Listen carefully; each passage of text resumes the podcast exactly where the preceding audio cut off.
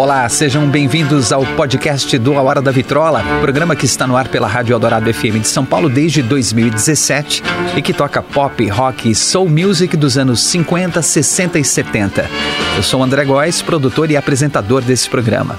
A arqueologia sonora do A Hora da Vitrola agora vai um pouco mais fundo nas histórias, nos detalhes e personagens dos anos dourados da música.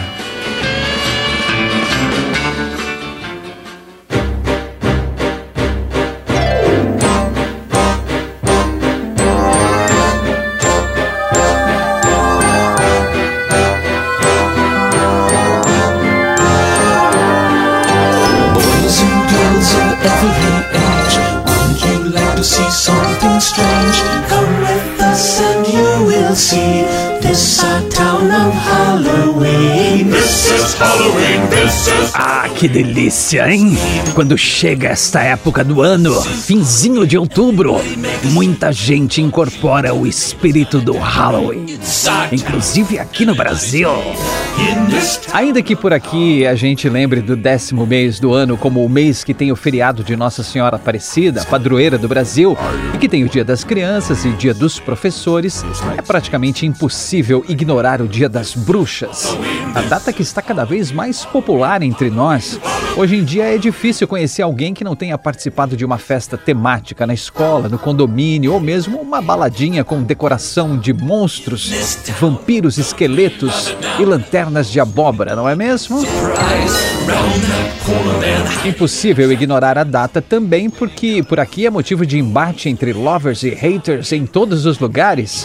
As polêmicas entre biscoito e bolacha ou se é correto mexerica, tangerina, poncão ou bergamota são deixadas de lado e dão lugar a discussões acaloradas sobre se é Halloween ou Dia do Saci. Mas a gente não vai entrar nessa polêmica porque aqui a gente fala de música e nesse caso músicas de Halloween.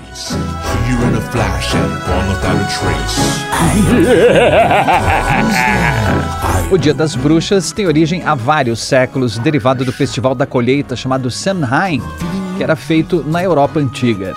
Após várias transformações na realização e no significado da data, o formato como conhecemos hoje, com festas, doces ou travessuras, trick or treat e fantasias, se popularizou nos Estados Unidos no começo do século XX a celebração se tornou cada vez mais importante, com festas acontecendo em todos os lugares e, segundo pesquisas, atualmente essa é uma das datas mais lucrativas lá nos Estados Unidos, com os comerciantes sorrindo de orelha a orelha com as vendas de fantasias, decoração, comida e bebida. E para animar essas festas? Uma festa que se preze tem que ter música, não é? This is Halloween, this is Halloween, Halloween, Halloween, Halloween, Halloween. Bom, se você está se perguntando se existem músicas escritas especificamente para o Halloween, da mesma forma que existem as músicas de Natal, a resposta é sim! Como contamos no episódio passado, foi justamente o sucesso das canções natalinas que criou um fenômeno chamado música sazonal, que são as músicas lançadas em uma determinada época do ano, tratando de uma temática específica ou aproveitando alguma festividade. Só que enquanto as músicas de Natal ainda se mantêm um filão rentável da indústria musical desde a década de 1940 até hoje, isso durou pouco tempo com as músicas de Halloween. Foi uma moda passageira mesmo, do final dos anos 50 até o começo dos anos 60, até a metade dos anos 60, quando as músicas divertidas e dançantes com temas de terror ficaram bem populares. E se tivesse uma risadinha sinistra na música, ou uma voz distorcida cantando junto, aí as chances de ganhar a atenção do público ficavam ainda maiores. Existem alguns motivos para as músicas temáticas de Halloween não terem durado tanto tempo. Primeiro, a partir de meados dos anos 60, as temáticas de bruxas, demônios, caveiras e etc. não eram mais restritas a essas músicas sazonais, estavam em muitos rocks e pops da época. Segundo, naquela época o período comemorativo do Halloween era muito mais curto que o do Natal. Hoje em dia, o mês inteiro de outubro já está no clima do Halloween, mas no passado a comemoração do Dia das Bruxas se concentrava praticamente no dia 31 de outubro, enquanto o clima natalino já atravessava todo o mês de dezembro. Isso significa que uma música de Natal que não tinha ganhado o público logo que foi lançada no começo de dezembro ainda tinha chance de reverter a situação até perto do fim do mês, enquanto uma música de Halloween tinha uma única chance de acertar o alvo. Como dizem, muito investimento para pouco retorno.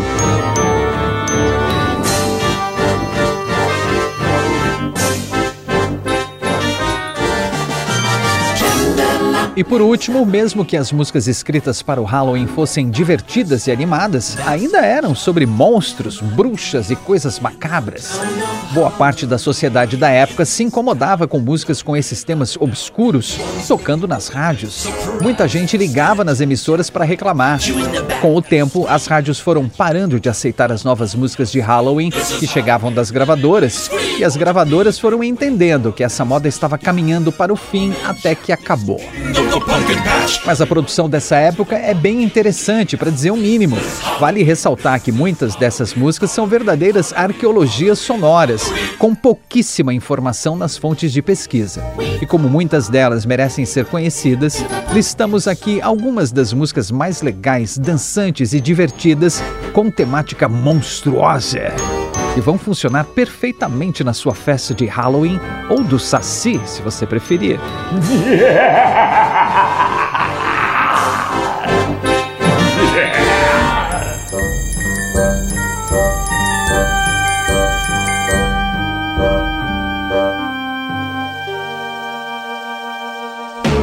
Bert Convey, The Monsters Hop, 1958 heard strange noises coming from a house on the hill. So I crept up to the window and looked over the sill.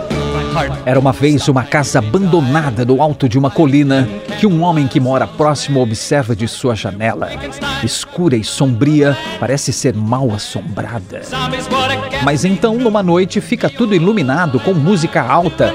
Sim, está rolando uma festa. Uma festa monstruosa no local, com a presença de Drácula, Frankenstein, lobisomem, múmias e zumbis. The Monster Hop foi lançada em 1958 pelo cantor Bert Convey, nascido no Missouri. Anteriormente, ele tinha um grupo vocal e, quando esse grupo acabou, ele iniciou sua carreira solo. Escrevia suas próprias músicas, como essa.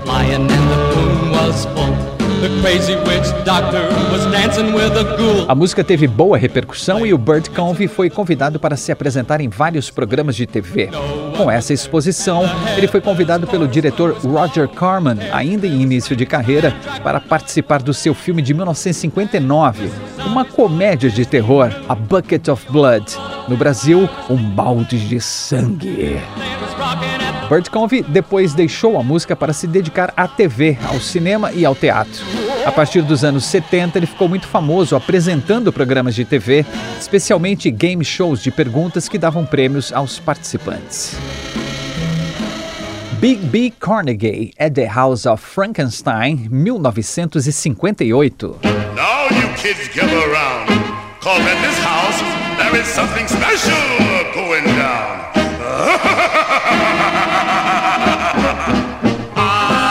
Bob Carnegie era um cantor de doo-wop e rhythm and blues que escrevia suas próprias canções. Ele se apresentava também com outros nomes como Big B Carnegie, com o qual lançou a música At the House of Frankenstein de 1958.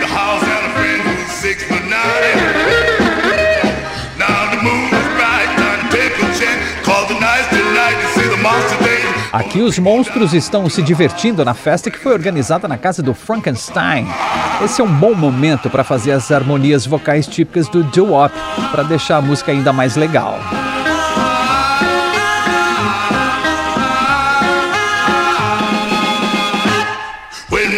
Bob Carnegie lançou ao todo quatro singles e depois desapareceu da cena musical. Mas a música At the House of Frankenstein continua aparecendo em coletâneas de músicas de Halloween.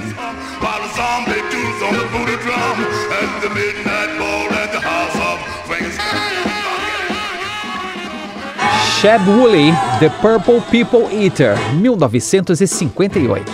Well, I saw the thing coming out of the sky. It had a one long horn and one big eye.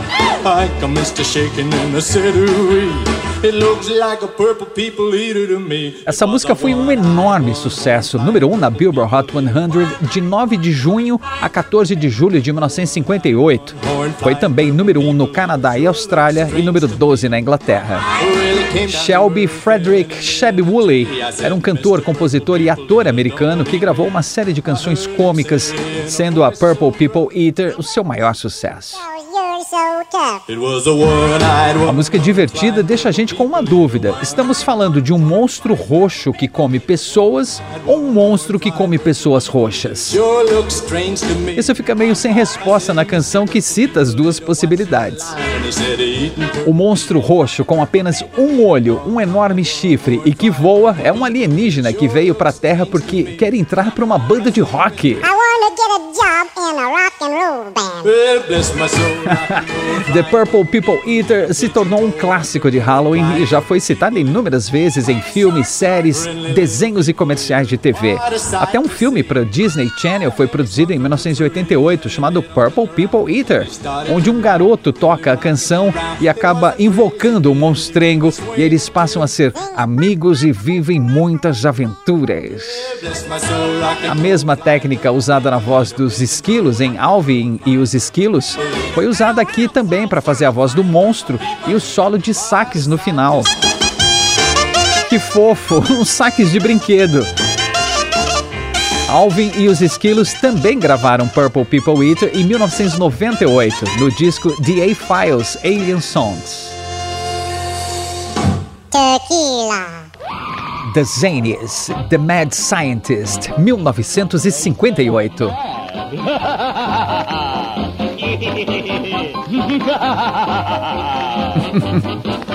Muitos grupos que apareceram de alguma forma com essas canções temáticas de Halloween eram bandas obscuras, muitas vezes instrumentais, e que não conseguiram nada e desapareceram na história. Esse parece ser o caso do The Zanies, que lançaram dois singles e desapareceram. Boy, eles tinham uma pegada meio cômica, meio surf music e se destacaram com essa canção praticamente instrumental, mas que tem alguns diálogos do cientista louco com o seu assistente, dizendo como ele é louco, como ele é mau, entre muitos gritos e risadas insanas. They said it couldn't be done. They tried to tell me it couldn't be done.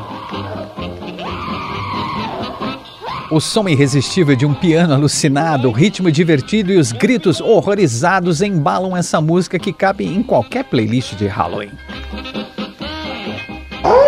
Gary Warren, Werewolf, 1958.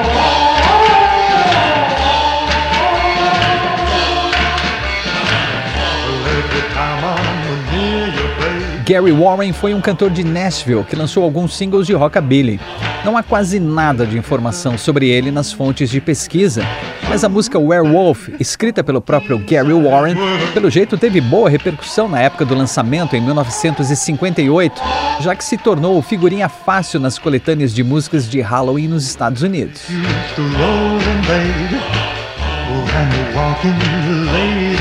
Gary Warren não fez sucesso com nenhuma das poucas músicas que lançou e, pelo jeito, abandonou a carreira artística em pouco tempo. Ele e a esposa Juanita se dedicaram por muitos anos à administração de um spa em Nashville. Algo nada assustador, bem tranquilo, distante das histórias de lobisomem da sua música mais conhecida.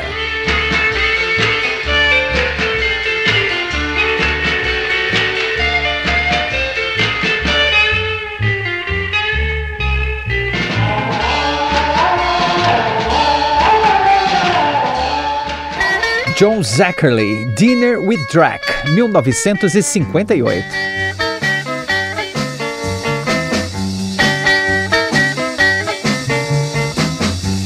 A dinner was served for three at Dracula's house by the sea.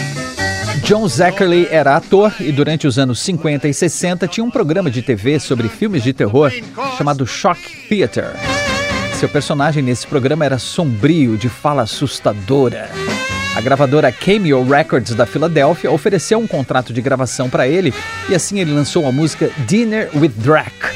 Escrita por ele, a música fala sobre um, um, jantar com o terrível Conde Drácula, em que o cantor descobre que o prato principal será ele mesmo, servido na mesa.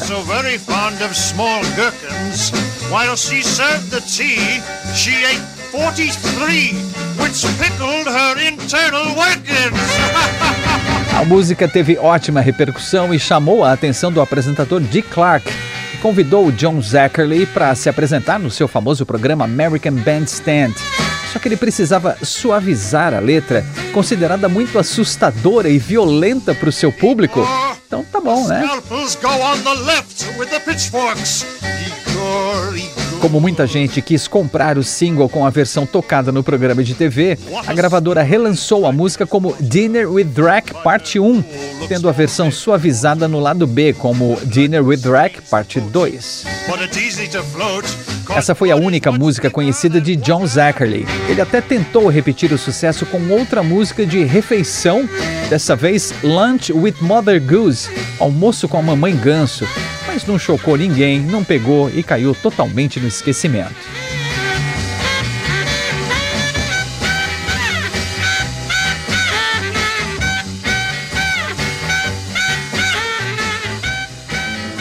Jackie Morningstar, Rocking in the Graveyard, 1959. Now you've heard of the purple people eater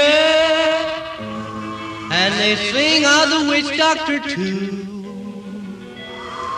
I guess these songs have sold a million copies. Well, I got one to sell a million.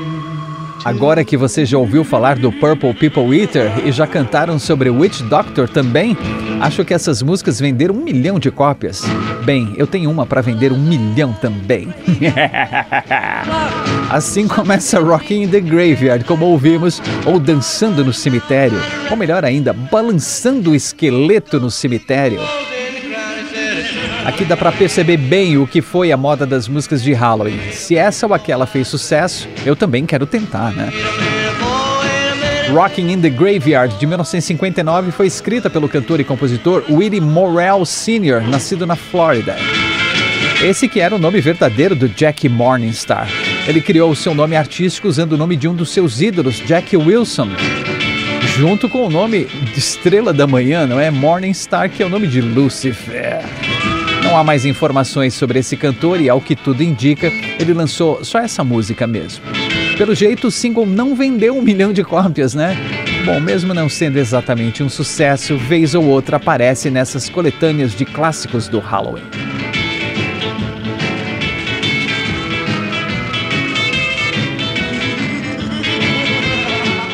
Tarantula Go and Her Grave Diggers, Graveyard Rock, 1959. Want to die? Well, here's a real good reason why. Graveyard Rock. Suzanne Waldron, mais conhecida como Tarantula Go, foi uma das primeiras atrizes a interpretar uma rainha das trevas, a la Elvira, na televisão nos anos 50. Ela tinha um show chamado House of Horror, onde apresentava filmes de terror toda semana, assim como a Cassandra Peterson, a Elvira, fez anos depois.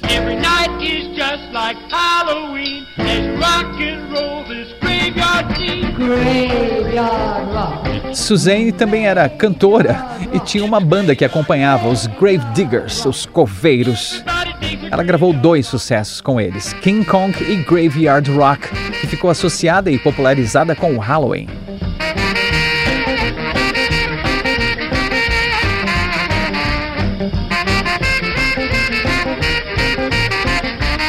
Suzanne Waldron continuou a interpretar a sua personagem Tarantula Gull, mesmo depois do programa sair do ar, por anos, até os anos 70. Rock. It's a graveyard. Graveyard rock. Everybody digs a graveyard rock. Archie King, He's a Vampire, 1959. Come in. Who is it? No! Ah!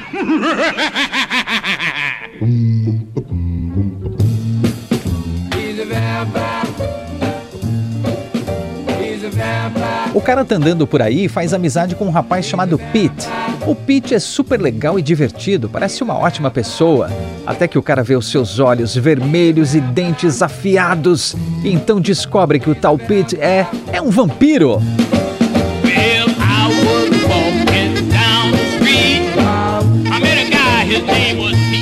He's a Vampire foi escrita e gravada por Archie King e lançada como single em 1959. Não há muita informação disponível sobre o cantor, que aparentemente lançou apenas esse single.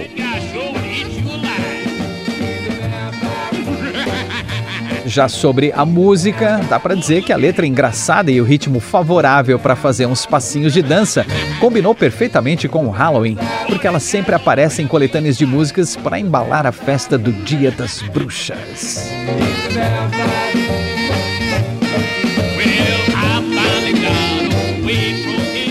Crowd International Release, rated R.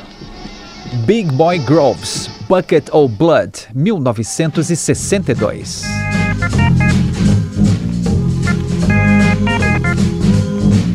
Everybody's going across the track. Irving Groves era o nome verdadeiro do cantor Big Boy Groves, nascido em Oklahoma. Cantor, compositor, pianista, arranjador, trombonista e ilustrador, esse cara versátil fez parte da banda militar quando serviu o exército e aprofundou o seu gosto pela música. Quando deixou o exército, se tornou líder de uma big band e começou a tocar na noite, passando um bom tempo com agenda fixa no Havaí e depois em Las Vegas. Em paralelo, ele também fazia ilustrações e charges para alguns jornais.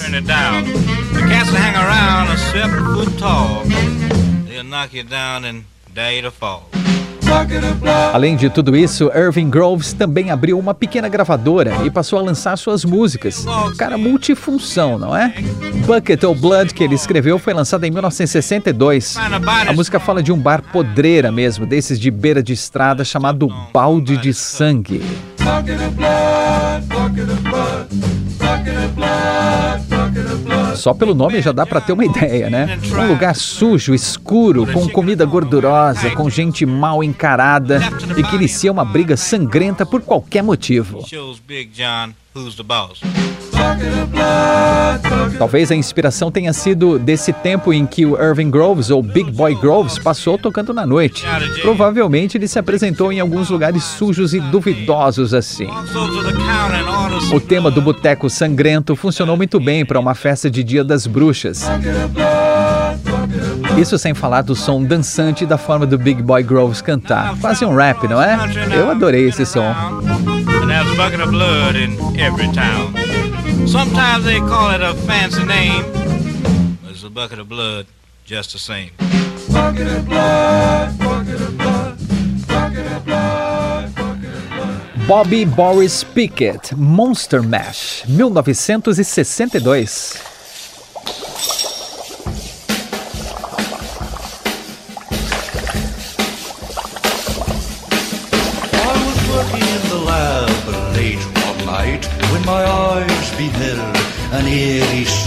For my monster from his slab began to rise, and suddenly, to my surprise, he did the mash.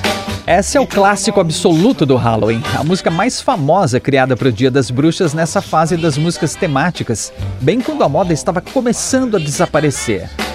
E com o sucesso dela, as músicas sazonais de Halloween tiveram uma sobrevida. Bob Pickett se apresentava com o grupo The Cordials em bares e clubes noturnos, fazendo covers de músicas famosas. Ele era fã de filmes de terror, então ele ficava imitando o célebre ator Boris Karloff durante as músicas como uma brincadeira, né?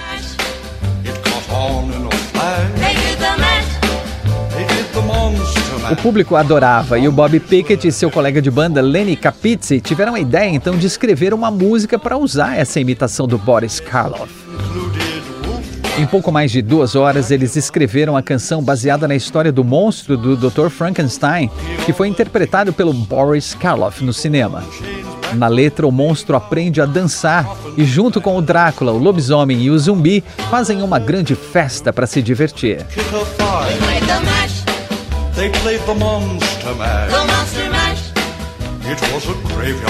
Os efeitos sonoros da música tiveram de ser improvisados, já que não existia uma biblioteca de sons. Assim, o som do caixão se abrindo era na verdade um prego sendo tirado de um pedaço de madeira, e o som dos experimentos do laboratório foi feito soprando um canudo dentro de um copo d'água. Monster Mash foi lançado em agosto de 1962 e fez um estrondoso sucesso, chegando ao número 1 um da Billboard em 20 de outubro, já no clima do Halloween. Mesmo com esse sucesso, tinha muita rádio que se recusava a tocar por considerar a música muito mórbida. Mórbida? Vixe, esse pessoal não fazia ideia do que estava por vir dos próximos anos. Monster Mash aparece em todas as coletâneas de Halloween e foi regravada várias vezes por artistas como The Beach Boys, Xananá, até o Vincent Price, ele mesmo, um dos mestres do terror.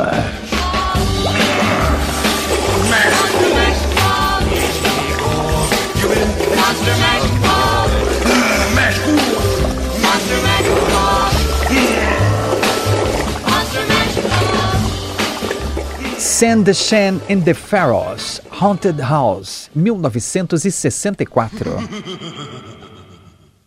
I just moved in my new house today.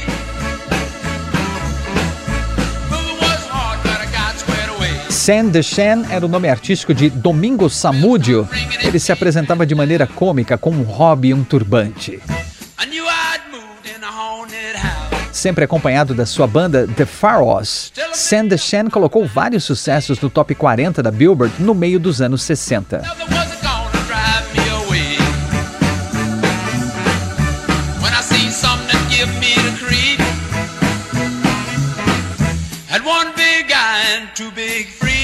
Numa época em que as músicas de Halloween já não tinham o mesmo apelo, ele lançou a Haunted House, onde descobre no dia em que se muda para sua nova casa que ela é assombrada.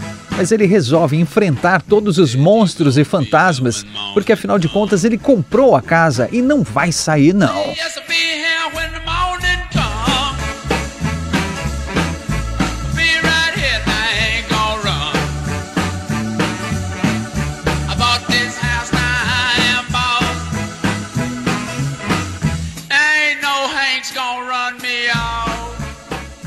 Lon Chaney Jr., Monster Holiday, 1964. Was the night before Christmas, and all through the castle, my monsters were having a Yuletide hassle. The tree was all trimmed in foolish things like wolfman's fangs and vampire. Essa, na verdade, é uma canção de Natal, mas estrelada pelos monstros do Halloween. Podemos dizer que é um crossover Halloween natalino? Bom, enfim, essa música é um cover, na verdade, da versão lançada por Bobby Boris Pickett como uma sequência da Monster Mash em 1962. Lon Chaney Jr. foi um ícone do cinema de terror da era dos monstros da Universal. Ele foi o único ator a interpretar os quatro maiores monstros do cinema de terror: Drácula, a Múmia, Frankenstein e o Lobisomem.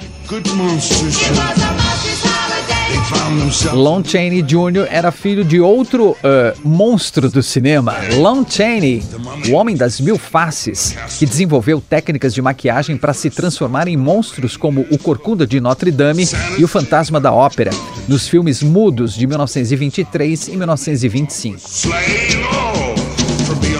Já distante do tempo em que estava no auge, aqui temos um Lon Chaney Jr. galhofeiro, cantando, é, falando, né? Sobre como Drácula, a múmia e o Frankenstein roubam o trenó do Papai Noel porque eles não ganharam nenhum presente naquele Natal. Lon não cantava nada, mas tinha uma ótima voz e parece ter se divertido bastante na gravação de Monsters Holiday. Isso sem dizer que ele estava acompanhado pelos melhores músicos de estúdio que estavam à disposição na época, a Wrecking Crew.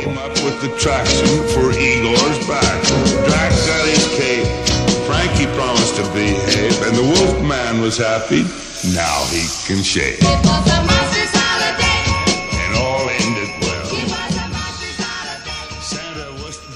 Screaming Lord Such and the Savages, Dracula's Daughter, 1964.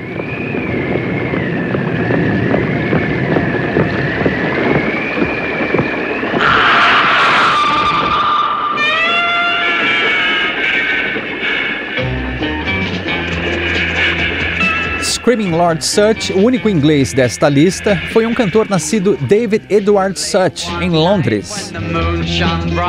Ele resolveu adotar o nome artístico Screaming Lord Sutch, inspirado pelo músico Screaming Jay Hawkins, imitando suas performances assustadoras e tenebrosas.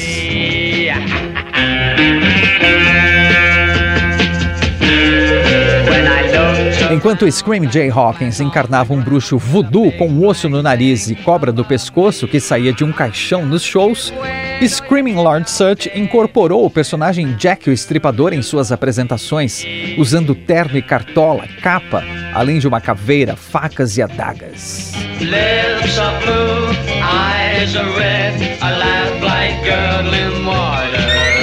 Screaming Lord Sutch não era exatamente um bom cantor, mas as suas músicas com temas de terror chamavam a atenção.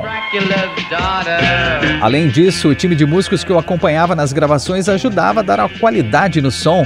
Veja, Jimmy Page, Keith Moon, Nick Hopkins, Richie Blackmore, John Bonham, Jeff Beck, John Paul Jones, entre outros.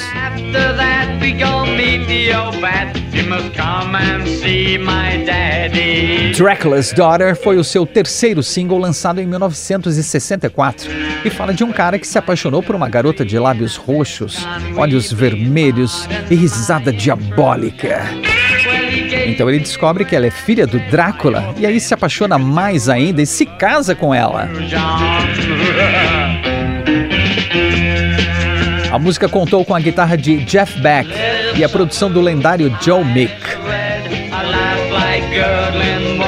Apesar de não fazer sucesso, Dracula's Daughter até hoje faz parte das playlists de Halloween na Inglaterra.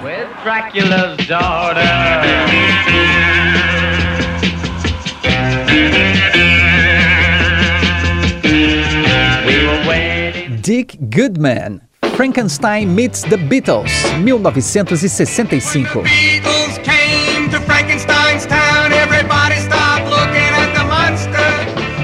Richard Dorian Goodman, conhecido como Dick Goodman, foi um músico, compositor e produtor nascido em Nova York, que ficou famoso com os seus discos de humor que misturavam histórias faladas com trechos de canções famosas e efeitos sonoros. Sua música mais famosa, se é que podemos chamar de música, é The Flying Saucer, de 1956, que ele compôs com seu amigo Bill Buchanan e alcançou o número 3 da Billboard Hot 100. A dupla Dick Goodman e Bill Buchanan lançou mais alguns singles seguindo esse conceito humorístico que não tiveram a mesma repercussão. No começo dos anos 60, eles lançaram algumas músicas com temáticas variadas e sempre divertidas. E depois de lançarem duas canções engraçadas sobre o Frankenstein, tiveram a ideia de contar a história do monstro conhecendo ninguém menos que os Beatles. Na música, os Beatles aparecem na cidade de Frankenstein, que percebe que todo mundo grita para os músicos, igual fazem com ele, mas parece não ser pelo mesmo motivo. Então ele decide cortar o cabelo igual dos Beatles e montar uma banda.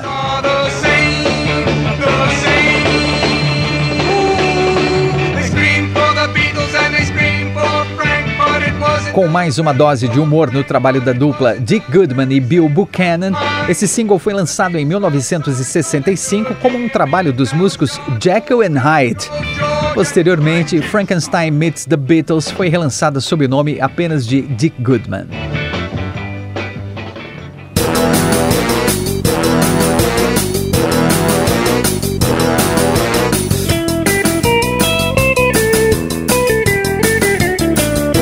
Tradição das músicas de Halloween reiniciou no final dos anos 50. Chegou ao ápice em 1962 com Monster Mash do Bobby Boris Pickett e a partir de meados dos anos 60, essa moda foi sumindo até desaparecer. Canções feitas especialmente para o Dia das Bruxas não existem mais, ou pelo menos não do mesmo jeito, na mesma quantidade que são as músicas de Natal. Mesmo assim, o tema sobrenatural e de terror continuou servindo de inspiração para muitas músicas até os dias de hoje, sem a necessidade de ter uma época específica para serem lançadas ou tocadas. E são essas músicas que agora fazem parte de uma playlist atual para uma festa de Halloween. Entre as favoritas que não podem faltar estão Thriller de Michael Jackson, mega sucesso de 1982, com direito à coreografia e participação do Vincent Price. O tema de Ghostbusters de Ray Parker Jr., Dead Man's Party do Oingo Boingo, Don't Fear the Reaper do Blue Oyster Cult ou até mesmo Sympathy for the Devil, aquele clássico dos Rolling Stones. Com tanto som legal assim, uma playlist de Halloween não precisa ser usada apenas em festas de Dia das Bruxas. Seria um desperdício, não acha? Ah, vai bem no aniversário, no encontro de amigos, num evento da escola, numa reunião do condomínio, na inauguração de um supermercado, o que você quiser, até mesmo numa festa de Dia do Saci, por que não?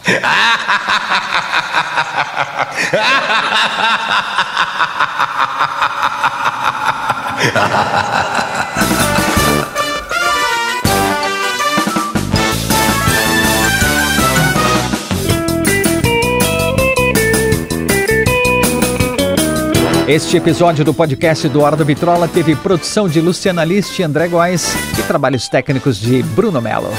Muito obrigado.